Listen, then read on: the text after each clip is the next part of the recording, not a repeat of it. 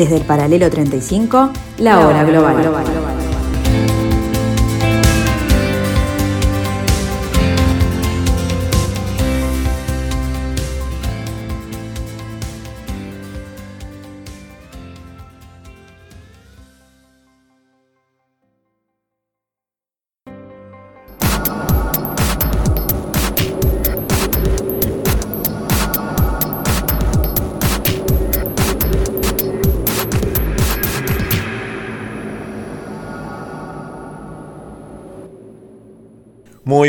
tardes amigos, bienvenidos a este jueves 29 de julio del año 2021. Bienvenidos a esta nueva parcela de la tarde de Radio Mundo en el 1170 AM de vuestro dial. Bienvenidos a esta nueva hora global, este capítulo 33 de la segunda temporada, de la tercera, perdón, temporada, ya me estoy tirando un poquito abajo, de este nuevo intento de entender el nuevo desorden mundial. Eh, junto a ustedes vamos a eh, ponernos al día con un tema prometido el capítulo anterior que eh, iniciamos en estos instantes para luego concentrarnos sí en lo este, indicado para hoy que era una visión sobre el papel geopolítico africano. Pero ahora nos vamos al sur de la península arábiga.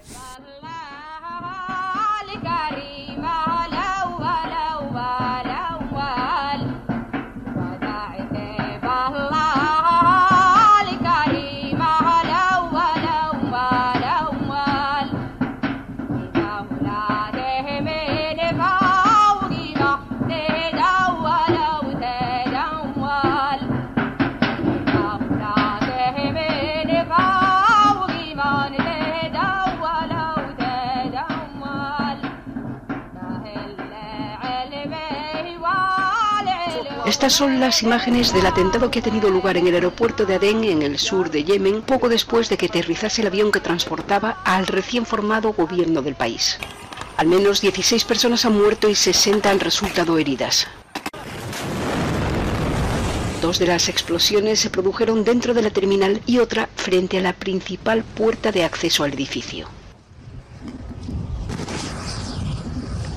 Nadie a bordo del avión resultó herido, pero muchos ministros empezaron a correr hacia el avión o bajaron buscando refugio. El primer ministro, Abdul Malik Saed, y los miembros de su ejecutivo, cinco de los cuales pertenecen al Consejo Transitorio Sureño, juraron sus cargos la semana pasada tras un acuerdo con los separatistas rivales del sur, auspiciado por el presidente Hadi, exiliado en Arabia Saudí. El gobierno de Hadi está en guerra con los rebeldes hutíes que controlan la mayor parte del norte de Yemen y la capital, Sanaa.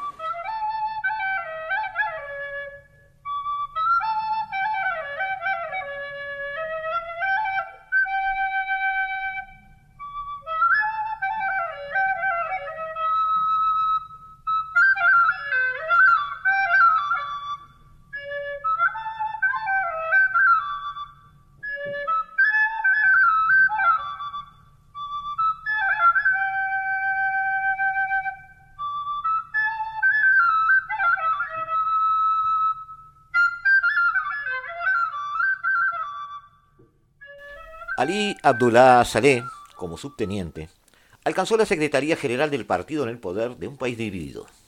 En un solo año ascendió a la presidencia del sector norteño del mismo. Estaba, pues, en el lugar indicado cuando en 1990, debido a la caída de la Unión Soviética, el sector sur de ese país se debilitó y la unificación se hizo posible. Tomaba forma la República de Yemen, cercano en el tiempo pero lejano en contenido, quedaba aquel reino de Yemen de los años 60 que feneció ante el empuje panarabista inspirado por Gamal Abdel Nasser y que partió en, dos a la nación. Ya entonces Arabia Saudita estaba presente junto a Jordania y una presencia postcolonial inglesa, apoyando la restauración monárquica frente al republicanismo del norte, apoyado por Egipto, en una guerra civil que se extendió hasta pisar el año 1970. La partición en dos países durante dos décadas implicó una convivencia tolerante, hay que decirlo, hasta 1990. Y allí estaba Saleh, apoyando, por ejemplo, la invasión de Kuwait por Saddam Hussein. Las elecciones parlamentarias del 93, origen de levantamientos socialistas en el sur, permitieron llegar a Saleh hasta 1999, donde por sufragio universal, con el 96% de los votos en una sospechosa elección, y tras su referéndum, 24 meses después, su mandato se extendió por siete años más, hasta el 2006, donde en otra elección, también catalogada de fraudulenta por muchos, sigue adelante hasta que en el 2011, ante un levantamiento generalizado en zonas urbanas, protestando por derechos y libertades a la sombra de la primavera árabe, es víctima de un ataque al Palacio Presidencial, de donde salió con heridas, quemaduras en un 40% de su cuerpo, ocho operaciones en Arabia Saudita y un regreso convaleciente. Ese 2011 implica el escenario del alejamiento de Saleh, luego de 33 años en el poder, el pedido de disculpas en su discurso por cualquier deficiencia cometida, según dijo, y su partida a Estados Unidos a someterse a tratamientos médicos, prometiendo un regreso político bajo un paraguas de impunidad negociado con el Parlamento. Ante los ojos del mundo, una víctima más de la primavera árabe.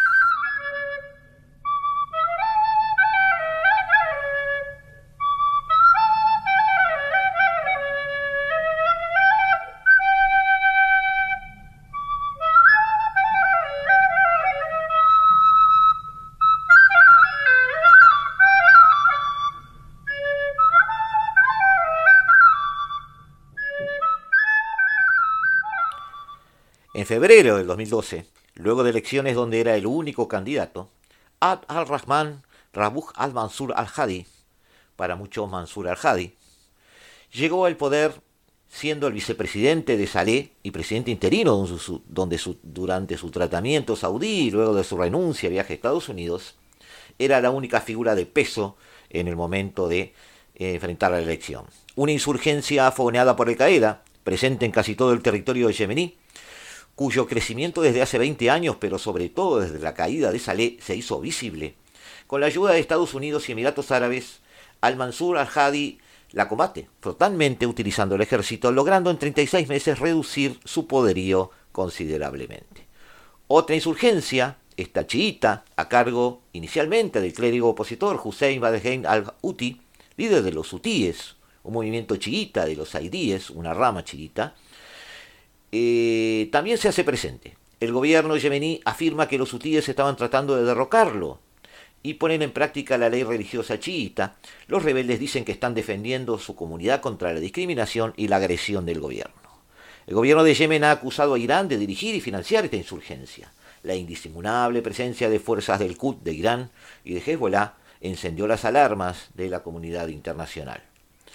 Para colmo de males, eh, para Mansur al-Hadi, Abdullah Saleh retorna de Estados Unidos con ansias de protagonismo político. Allí se inicia el largo camino que va desde el 25 de febrero del 2012 al 21 de enero del 2015. Parece poco, pero pasó mucho. Que implicó para Mansur al-Hadi reorganizar el ejército, crear una conferencia nacional del diálogo tratando de llevar paz al territorio y tratar de lograr una estabilidad política, lograr una transición política hacia una democracia plena, según sus palabras, reorganizar el Estado, soportar la sombra política de Abdullah Saleh y monitorear el avance de Abdul Malik al-Uti sobre la capital sana. Todo esto termina el 21 de enero del 2015, como dijimos, con su historia política al frente del gobierno de Yemen.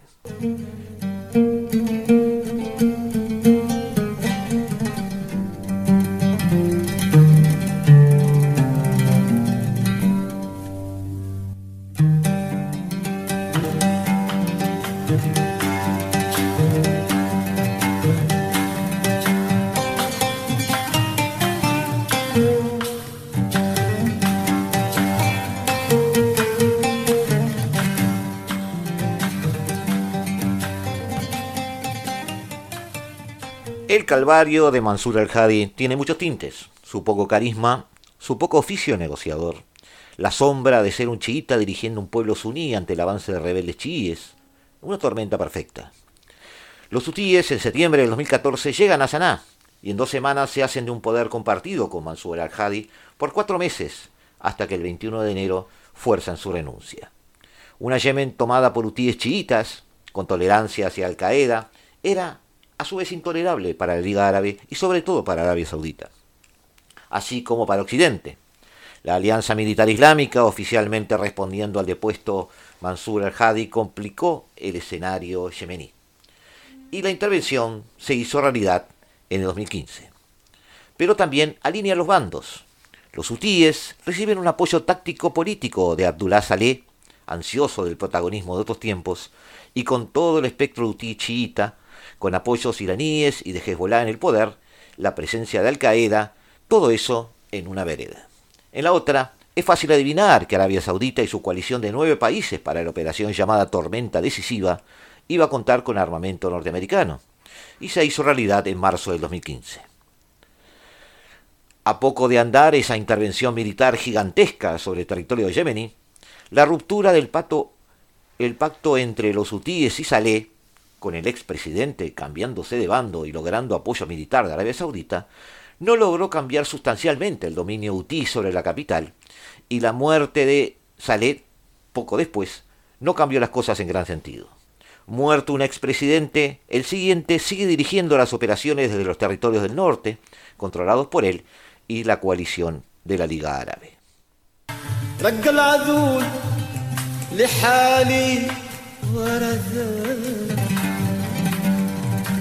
رق العذول ولحالي ورثان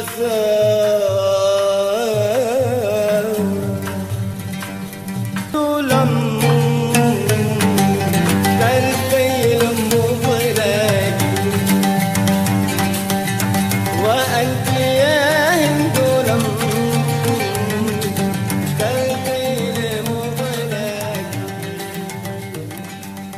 La llegada de Joe Biden a la presidencia de Estados Unidos en enero del 2021 ha revivado el impulso internacional y regional para alcanzar un cese de hostilidades en esta región. Pero el contexto doméstico continúa sumido en el enfrentamiento armado. En medio de los esfuerzos diplomáticos de la comunidad internacional y los combates entre las facciones sobre el terreno, se sitúa Arabia Saudita. Y es quizás la piedra de toque de este análisis. La estrategia de Arabia Saudita se encuentra ante una paradoja aparente el reino ha hecho visible su voluntad de poner fin a su campaña militar, pero múltiples factores previenen su retirada. Y ese es el centro del análisis hoy, amigos, la falta de motivaciones para terminar una guerra. La decisión saudí de intervenir mediante el uso de la fuerza tuvo una cobertura de legitimidad provista por la petición del gobierno de transición yemení. No obstante, las claves que impulsaron el despliegue son bastante más intrincadas. Los factores subyacentes a la política de Arabia Saudita que se desarrollan a continuación explicarán su permanencia en el conflicto. De forma que la variación de alguno o totalidad de ellos en beneficio de una mayor seguridad o estatus incide sobre la estrategia y el alcance del papel saudí, pudiendo derivar en otro enfoque diferente. Me explico. Las mismas razones que hicieron que Arabia Saudita interviniera en el conflicto al, pervertir, al, permanecerse, al eh, persistir sobre el terreno, son las mismas razones que hacen que Arabia Saudita no encuentre los caminos para salir de él. En este caso estamos hablando de seguridad, el gran tema en Oriente Medio. La política de Estados Unidos hacia Oriente Medio una y otra vez está corroborando las sospechas de la Casa Real Saudí. Estados Unidos como proveedor de armamento y de seguridad está manejándose a velocidades cada vez más lentas. La Casa Saudí tiene razones para preocuparse. La actitud menos permisiva que llega desde la Casa Blanca puede presionar para que Arabia Saudita abandone su intervención en Yemen, pero sin garantías, los saudíes se ven arrinconados a permanecer en Yemen. A ver, Debemos entender que la política intervencionista de la Casa Saudí eh, fue una respuesta sobre todo a las revueltas árabes de la primavera del 2011, eh, un lugar paradigmático es Siria, pero todo esto no ha creado un entorno regional más favorable y está encontrando una este, cada vez más visible fatiga acelerada por la pandemia del COVID-19 y pone en Estados Unidos cada vez más prescindente en el terreno. Así se llegó el pasado enero, por ejemplo, al fin del bloqueo impuesto del 2017 sobre Qatar, eh, una relación icónica dentro de la Liga Árabe, y a las nuevas rondas de diálogo que se están llevando a cabo con Irán y con Turquía, algo impensable hace unos años atrás. La creciente frecuencia y sofisticación tecnológica de los ataques de los hutíes eh, durante la guerra, las intercepciones de material armamentístico por la coalición de Estados Unidos eh, reconociendo el origen de ese armamento y reconociendo eh, además la existencia de un apoyo militar evidente de Irán, el reconocimiento y protección diplomáticos conferidos por Teherán este, al nuevo régimen yemení, para Arabia Saudita son pruebas bastante concluyentes. Los hutíes pueden actuar hoy como una extensión, como un proxy de la República Islámica, un tipo de relación inaceptable para los saudíes en lo que consideran su patio trasero. Basta ver el mapa para darse cuenta de ellos. Ha quedado claro en muchas ocasiones que los hutíes operan con amplio margen de autonomía respecto a Teherán, pero el vínculo está allí. Y Riyadh lo ve como un peligro potencial, pero más que eso, como un peligro real, que quiere debilitar, o por lo menos tener bajo control. Debemos tener en cuenta esto que acabo de decir. Yemen es, en su extremo sur, en el extremo sur del territorio saudí, el patio trasero de la potencia que domina la región. Y allí compite no solo con Irán, no solo con la presencia chiita, sino con sus propios socios. Recordemos eh, todo el trabajo que está haciendo en contra de Al Qaeda Emiratos Árabes Unidos. Es un desafío a la influencia saudí sobre el área. También hay que recordar que eh, Mohammed bin Salman, el príncipe heredero que lleva las riendas en realidad de la política saudí, ha aprovechado junto con su padre una experiencia de comunicación bastante exitosa, tratando de transmitir un fervor nacionalista a los saudíes, y la intervención en Yemen es una oportunidad para alimentar, ese fervor nacionalista y un medio para expresar la lealtad de los ciudadanos hacia sus dirigentes. Además, servía como una demostración del liderazgo regional de Arabia Saudita, caracterizado por una aspiración este, legítima y, y un proyecto cuasi personal de Bin Salman. La necesidad de proyectar una imagen exterior fuerte y consolidar su autoridad doméstica influyeron en la decisión de intervenir militarmente.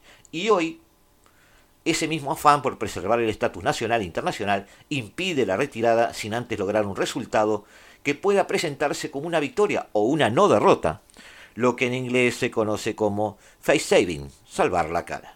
Latas de aceite vegetal, unos pocos kilos de arroz, frijoles y granos. Para más de 10 millones de yemeníes, esta simple lista de compras es una ayuda crítica que reciben del Programa Mundial de Alimentos.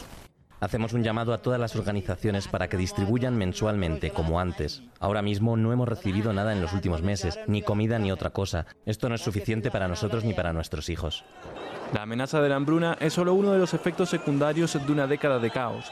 A inicios de 2011, la primavera árabe se apoderó del país gracias en gran parte a una situación económica que ya era terrible. Miles de personas se tomaron las calles de la capital Sanaa para pedir la renuncia del presidente de larga data, Ali Abdullah Saleh, mientras que sus leales organizaron sus contraprotestas. Pero el punto de quiebre llegó en marzo, cuando las fuerzas de Saleh abrieron fuego contra los manifestantes y mataron a 52 personas. La situación económica empeoró en 2014 con la caída mundial de los precios del petróleo. Ese mismo año un conflicto político estalló entre el gobierno y los rebeldes hutíes, respaldados por Irán, una lucha de poder de seis años que redefiniría el panorama del país, el cual perdura hasta hoy. Los enfrentamientos incitaron la intervención de una coalición militar liderada por Arabia Saudita en respaldo al gobierno yemení, pero los ciudadanos del país fueron los que más sufrieron la caída. Según Naciones Unidas, Yemen está experimentando la peor crisis humanitaria del mundo. El COVID, el cólera y la difteria han desgarrado al país. Más de 3 millones de personas han sido desplazadas y cerca del 80% de la población necesita algún tipo de ayuda para sobrevivir. Los paquetes de comida se han reducido en un 50% y eso ha deteriorado la situación de las personas. La malversación y la corrupción continúan alimentando la economía de guerra. La ONU estima aproximadamente 2.000 millones de dólares perdidos en fondos de ayuda para Yemen.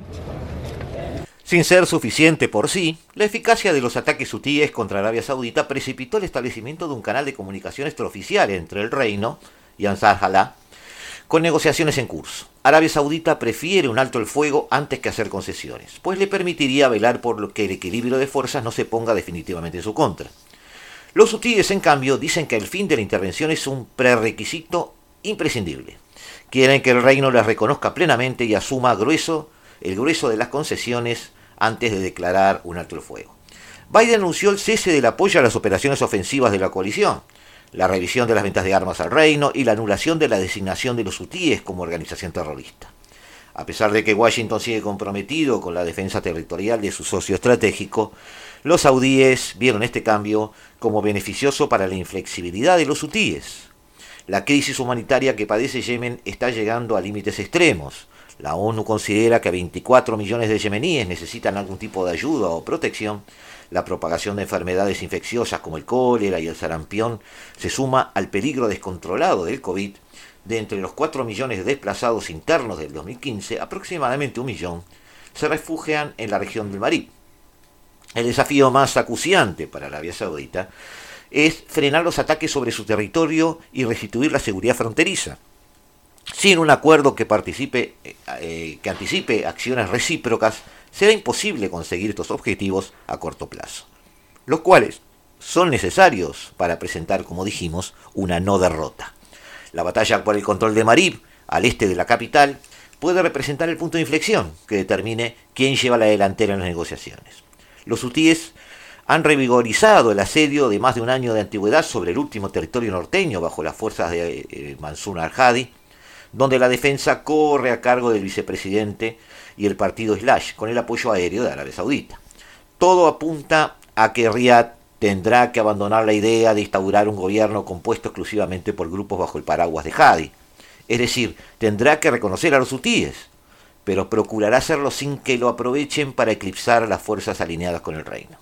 El desenlace de Marib, como dijimos, puede condicionar la naturaleza del reconocimiento y cómo irrumpe en el diálogo político intra-yemení. La operación militar iniciada en Yemen hace más de seis años se ha convertido en una quimera para Arabia Saudita la reputación política invertida en la campaña es más o menos tan importante o más que la seguridad física del país, estando ambos bajo amenaza por el avance de los movimientos de, los hutíes en Yemen. La intervención en Yemen podrá llegar a su fin, pero resulta impensable asumir que el reino se desligará del proceso político o que renunciará a otros instrumentos de proyección de poder, como el apoyo a las milicias armadas o la penetración económica. Como ya dijimos, eh, con otros actores externos como Irán y los Emiratos, ya están empleando medios por debajo del umbral de una guerra abierta. Arabia Saudita tiene entonces esa gran paradoja a la que nos referimos al principio y que es el corolario de nuestra intervención de hoy.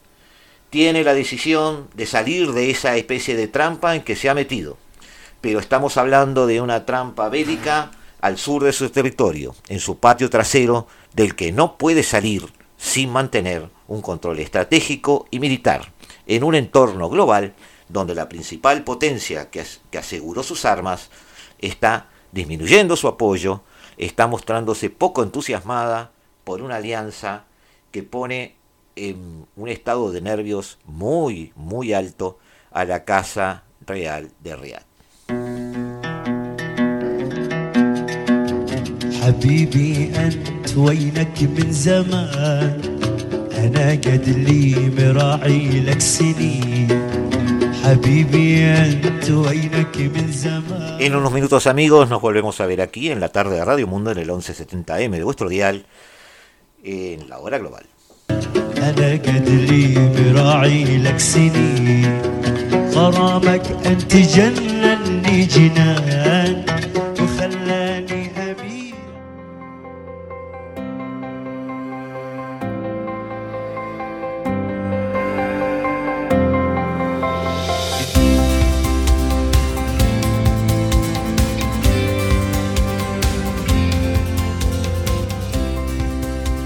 Desde el paralelo 35, la hora global.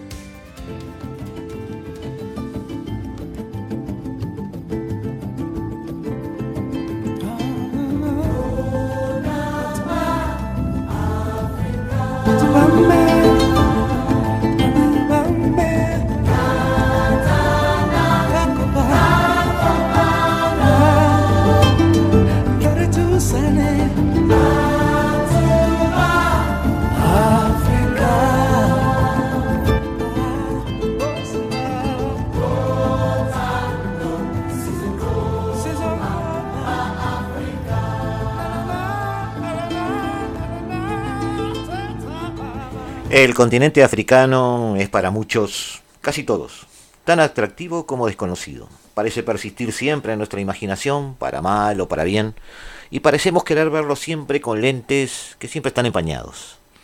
O es el lugar donde muere mucha gente, donde hay mucha hambre, quizás el infierno en la tierra. O es, quizás, también una colección insondable de paisajes maravillosos donde el Edén parece hacerse realidad. O es eternamente el lugar donde están los países del futuro, pero ese futuro nunca llega. Mitos y verdades de la realidad geopolítica de África, donde Occidente se ve obligado a despertar con una deriva impresionante los últimos cinco años del poder blando chino y la influencia rusa, así como la presencia de Turquía y otros eh, invitados a la mesa en este juego geopolítico africano.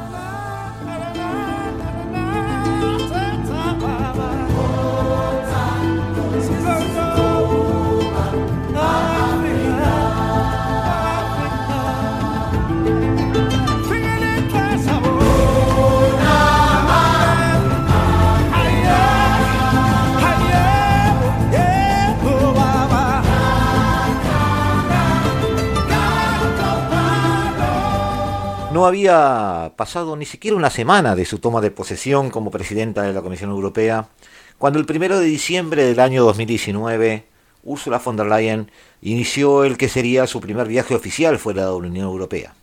Su destino, Addis Abeba, capital de Etiopía y sede de la Unión Africana. De acuerdo con los usos diplomáticos, la elección del destino de la primera visita oficial al extranjero de un jefe de Estado, o como en este caso, de la jefa del órgano ejecutivo de la Unión Europea, se considera no solo un gesto de deferencia, sino un fuerte mensaje político que indica el lugar en cuestión que es prioritario para el visitante. Von der Leyen había abogado ya desde entonces por una estrategia global para África y ha afirmado que esta promesa se haría realidad a más tardar en marzo del 2020. En un continente que fue en el pasado un feudo casi exclusivo de diferentes países europeos, fundamentalmente Francia, Reino Unido, Bélgica, Portugal y Alemania, en virtud del reparto colonial instaurado en la Conferencia de Berlín de 1884, las promesas de la presidenta de la Comisión se producían en un contexto de influencia menguante de Europa en África y cuando el pacto que regulaba las relaciones comerciales con la Unión, eh, de la Unión, perdón, con el continente africano, eh, el llamado Acuerdo de Cotonou, estaba a punto de expirar en febrero del 2020, tras cumplirse 20 años de haberse firmado.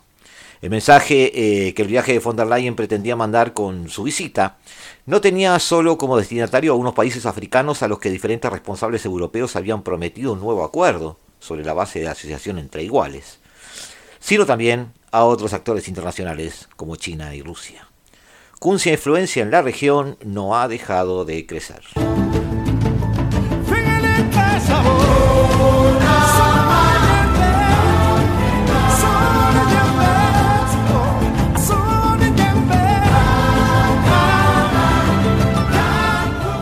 Gustaría, amigos, más que en términos económicos o entrar en una especie de sopa de letras donde empecemos a eh, analizar gráficas o números, eh, tratar de acercarnos a África muy rápidamente en el poco tiempo que disponemos, eh, tratando de despedazar algunos mitos, tratando de ubicarnos en algunos conceptos para este continente que ahora sí, con una globalización ya puesta a prueba, con un desacople de la globalización de algunos actores internacionales importantes, pero reconociendo que el mecanismo y la herramienta seguirá viva, puede convertirse en el continente del futuro.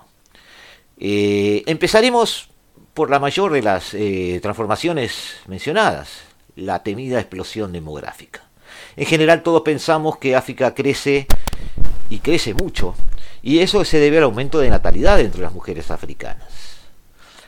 Eh, muchos este, autores o analistas se han preguntado por qué crece tanto esta población y cómo cambiar esa tendencia. Efectivamente, la población de África crece a gran velocidad, pero no por el aumento de fertilidad, como lo demuestran muchísimos análisis eh, de tipo médico, de salud global, de estrategias poblacionales, eh, análisis de sociólogos, sino que se ha desplomado la mortalidad en el continente negro.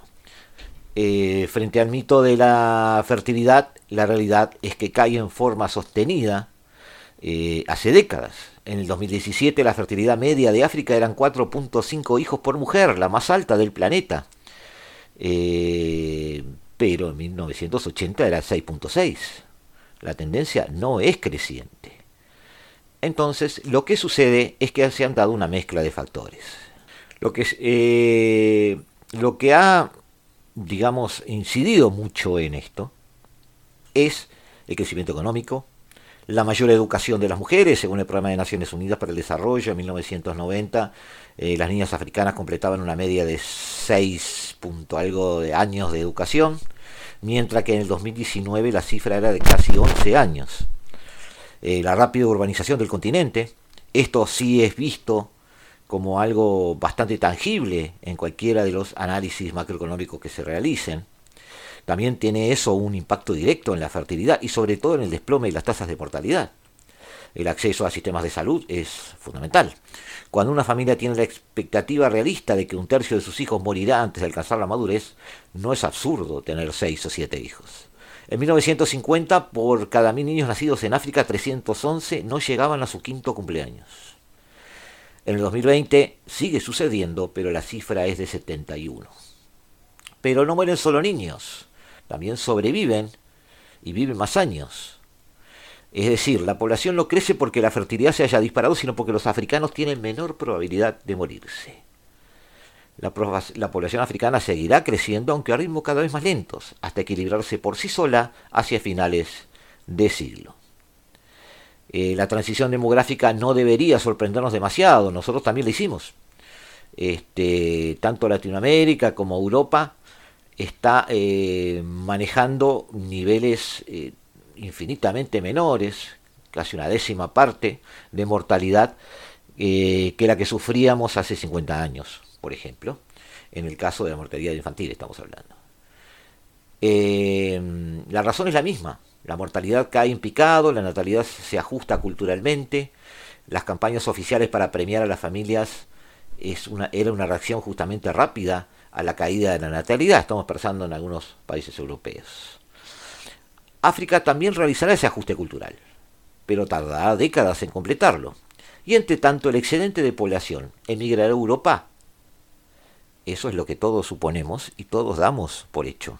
Bueno, aquí hay un segundo mito. Los africanos que emigran a Europa son una parte muy pequeña de las migraciones africanas. La gran oleada migratoria que se produce en África es entre el campo y la ciudad, de nuevo, ecos de las posguerras. No hay cifras exactas porque al no cruzar ninguna frontera es difícil registrar ese movimiento, pero el crecimiento de las ciudades africanas no ofrece ninguna duda sobre esa gran marea emigratoria. En África hay 49 ciudades de entre 1 y 5 millones de habitantes, el mismo número que en Europa y su población urbana superará la población rural entre el 2025 y 2030.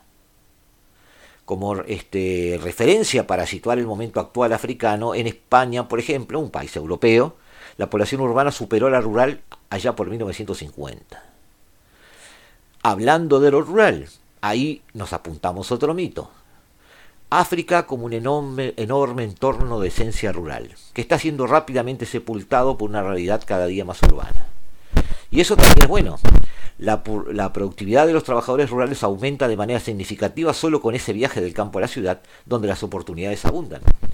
Pensemos en la transformación de China desde 1980, la década de más rápido crecimiento económico eh, de ese país. Además, las ciudades, eh, a la edad, en, las ciudades en que a la edad en que las mujeres tienen su primer hijo, eh, se va retrasando y el número total de hijos cae.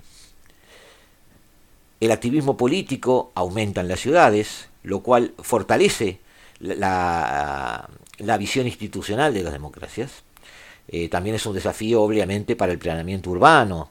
Y, y, grandes megalópolis como Lagos en Nigeria, con más de 15 millones de habitantes, hoy están pobladas de viviendas precarias que ocupan grandes extensiones, que también son un desafío.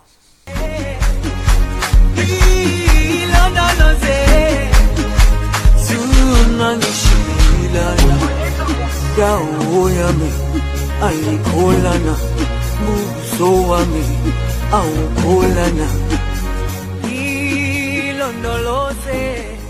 Seguimos acá amigos en unos instantes aquí en la tarde de Radio Mundo, aquí en la hora global.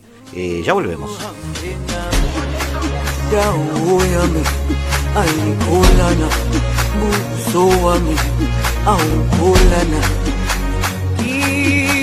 No lo sé.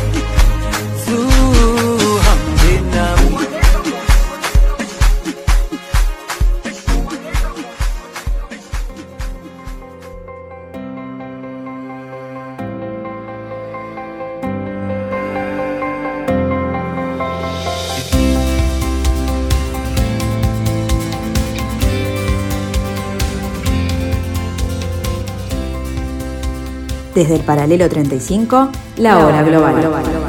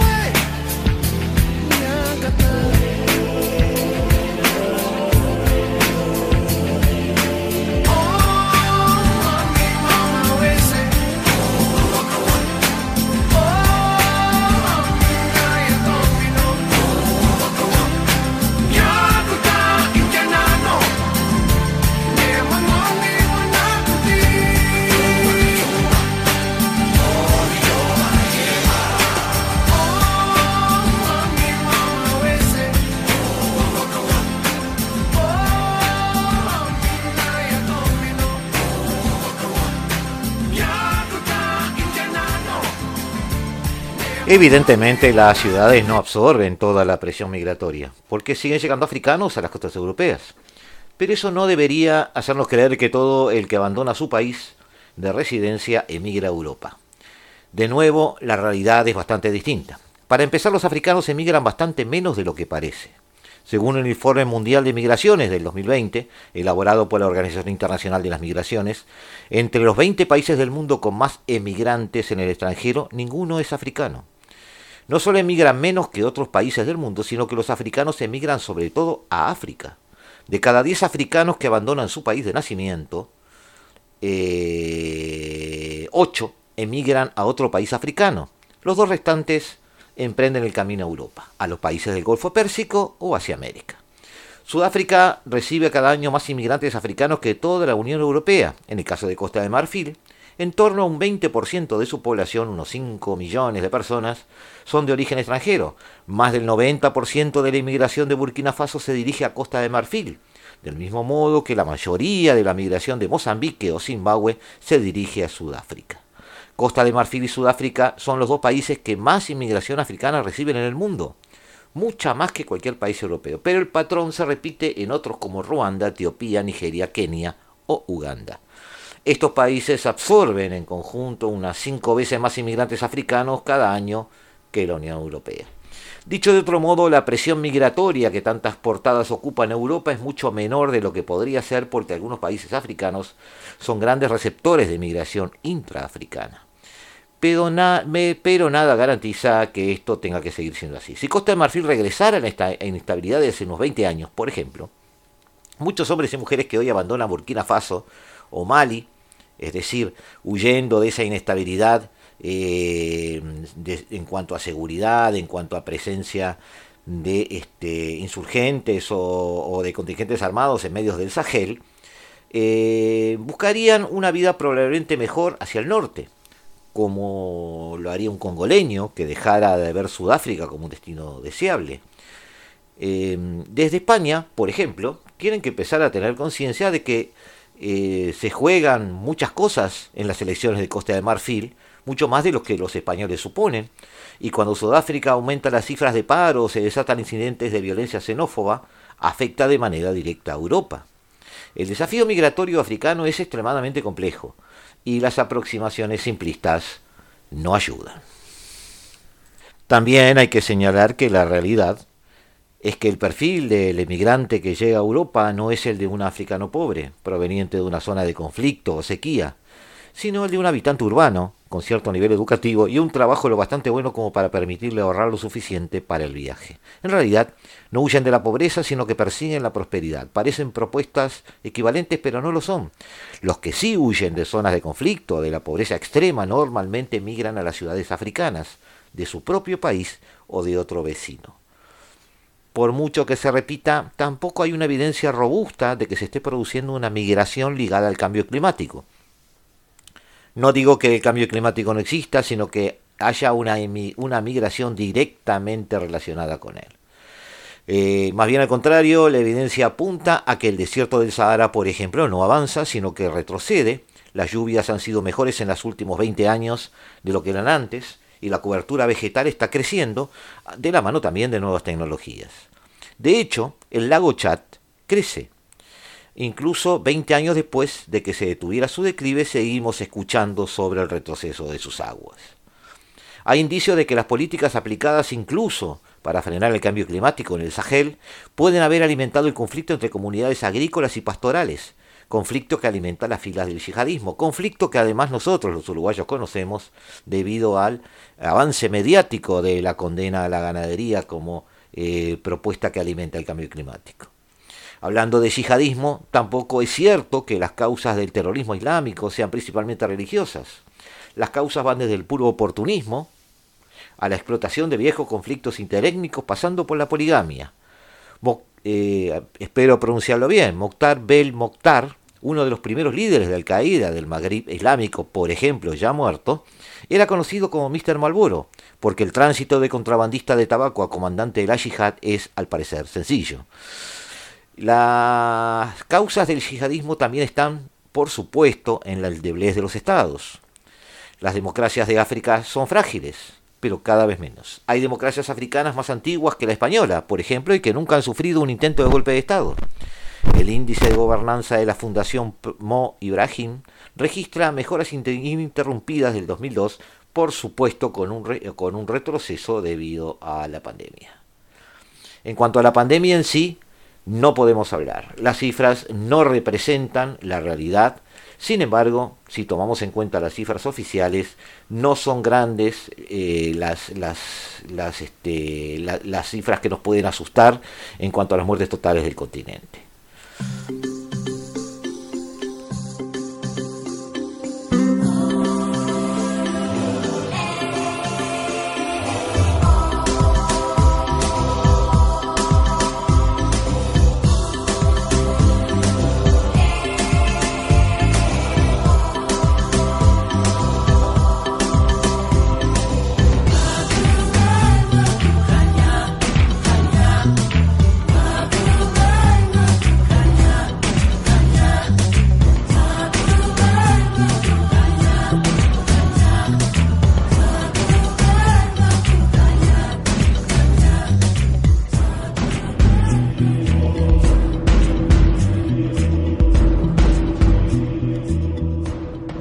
África parece ser el siguiente desafío, la última frontera de la globalización. Eh, no se parte de cero. África tiene grandes lazos por su historia, por un pasado colonial que no solo es negativo, sino que de alguna forma implicó una transferencia de tecnología y la conformación de sociedades al estilo occidental. Pero también hay que, para eso, para establecer esos lazos, olvidar ciertos clichés desterrar ese orientalismo este, que nos hace tenerle miedo a África, eh, no es tan exótica ni incomprensible, no es tan tribal, ni es, como dijimos, el infierno en la tierra. No es un país, no es una realidad homogénea, es un continente diverso y variado. Eh, la presencia de Europa, la presencia de América, eh, no hará más que enriquecer los lazos con este continente. Pero en esta ocasión eh, no estaremos solos. Rusia, Turquía, India y sobre todo China se han hecho un hueco en el continente. Han desplazado a las potencias occidentales con notable éxito. Ofrecen un modelo centrado en la inversión sin hacer preguntas incómodas sobre la democracia o derechos humanos. Y obviamente eso es bien recibido por quienes reciben esas inversiones. Algunos líderes africanos no estarán de acuerdo con, esto, pero sus pueblos sin dudas lo estarán y nuestra, la política exterior de los países que quieran relacionarse con África debe dirigirse a esa pujante sociedad civil, apoyándose en una digitalización imparable a esta altura en el continente. Denunciar las debilidades de los sistemas democráticos es rápido y barato, pero invertir realmente en la estructura africana puede dar mucho más réditos. La próxima cumbre Unión Europea-Unión Africana, por ejemplo, tiene como objetivo superar la dinámica eh, donante-receptor. Esta es una forma educada de decir que debemos superar el paternalismo. Apoyar el desarrollo del acuerdo de libre comercio continental africano, por ejemplo, puede llevar a considerar políticas comerciales de otros continentes. Puede ayudar no solo a rearmar o a enriquecer o potenciar las sociedades civiles que están en pleno desarrollo o en plena adolescencia, pero para ello hay que también manejar un cierto respeto en la lucha hombro a hombro contra el yihadismo de Al-Qaeda, el Daesh o Al-Shabaab, porque la seguridad africana es también la seguridad de los continentes que la rodean. Para superar verdaderamente el paternalismo, Europa debe admitir que defiende los mismos intereses que el renovado foco africano. Este, estos intereses no son únicos de ellos, nosotros como americanos eh, también los tenemos presentes. Eh, debemos quizás también nosotros, aunque sea por curiosidad, mirar un poquito más a África y como dije al principio de mi intervención, eh, dejar la palabra exótico de lado. Es muy linda, pero en realidad nos aleja de la verdadera África, de, ese verdadero crisol de oportunidades que puede ser, además de descubrir, por supuesto, un impresionante capital cultural que no hace más que sumar a lo que ya tenemos. Prometemos volver amigos sobre África, pero no sobre África como continente, que el continente y sus claroscuros merece análisis más cercanos, como los que hicimos sobre el Sahel en algún momento, merece análisis más puntuales sobre algunos de los países. Habíamos mencionado al principio de esto el viaje de Ursula von der Leyen a Etiopía. Etiopía no es cualquier país, por ejemplo, solo tomando un ejemplo. Es un espejo que plasma bondades y desventuras de todo el continente africano. Lejos de las hambrunas de los años 80, que siguen en nuestro imaginario todavía, Etiopía crece hoy económicamente por encima de la media africana y del mundo. Eh, posee voz propia, resistiendo injerencias extranjeras, presume de un orgullo nacionalista por ser el único territorio no colonizado de África es la sede de la Unión Africana. Eh, la llegada al poder del 2018 de su primer ministro, Abiy Ahmed, reconocido en el 2019 con el Premio Nobel de la Paz por finalizar el conflicto eh, con la vecina Eritrea, significó la esperanza de africana de este siglo. Solo un año más tarde, el país se erige en un foco de inestabilidad interna, regional e internacional. Es decir, este es un claro ejemplo de cómo, de alguna manera, África tiene eh, incidencia en el mundo. África es tan influenciada como influenciable. Eh, como, perdón, tan influenciada eh, como este influencer, podríamos decirlo así, de la política internacional. África genera insumos, pero también genera una exposición de consecuencias muy interesantes desde el punto de vista geopolítico. Volveremos, volveremos quizás con Etiopía mismo, quizás con el Congo, que es muy interesante, o quizás con la nueva realidad sudafricana, que también es muy linda de ver, pero vamos a hacerlo con invitados, con gente que está sobre el terreno, para que ustedes puedan tener un panorama un poquito más completo.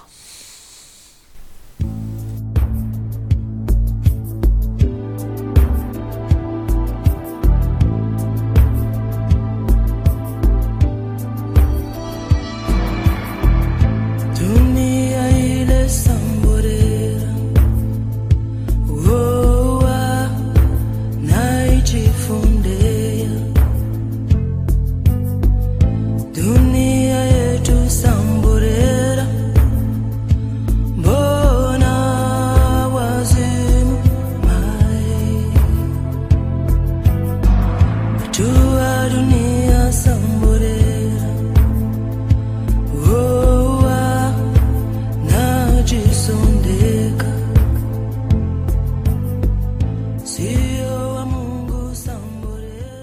Desafíos para próximos programas.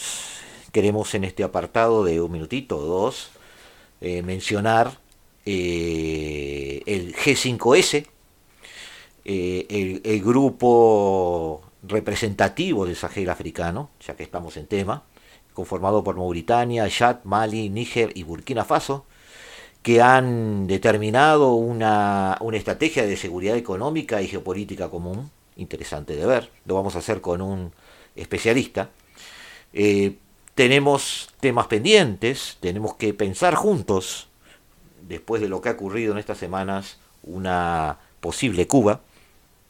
Tenemos también que eh, mencionar el desacople a nivel comercial global, eh, esa posglobalización a la que estamos sometidos, que implica obviamente una ruptura digital, una separación tecnológica de Estados Unidos y China, eh, tenemos también que ver aspectos geopolíticos del eh, sudeste asiático, que habíamos perdido de vista en algunos programas, pero que empiezan a ser relevantes a partir de este, de este semestre que viene.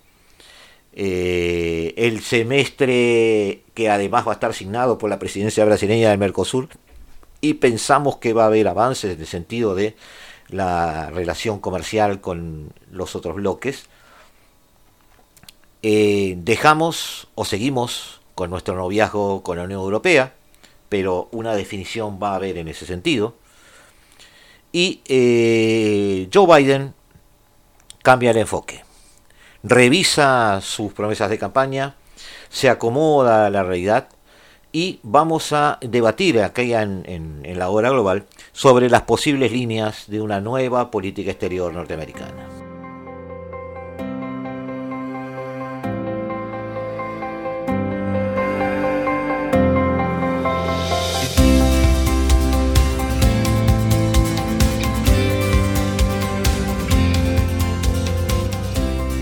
Nos vemos amigos en otro capítulo de la global. Nos vemos el martes que viene a las 15 horas.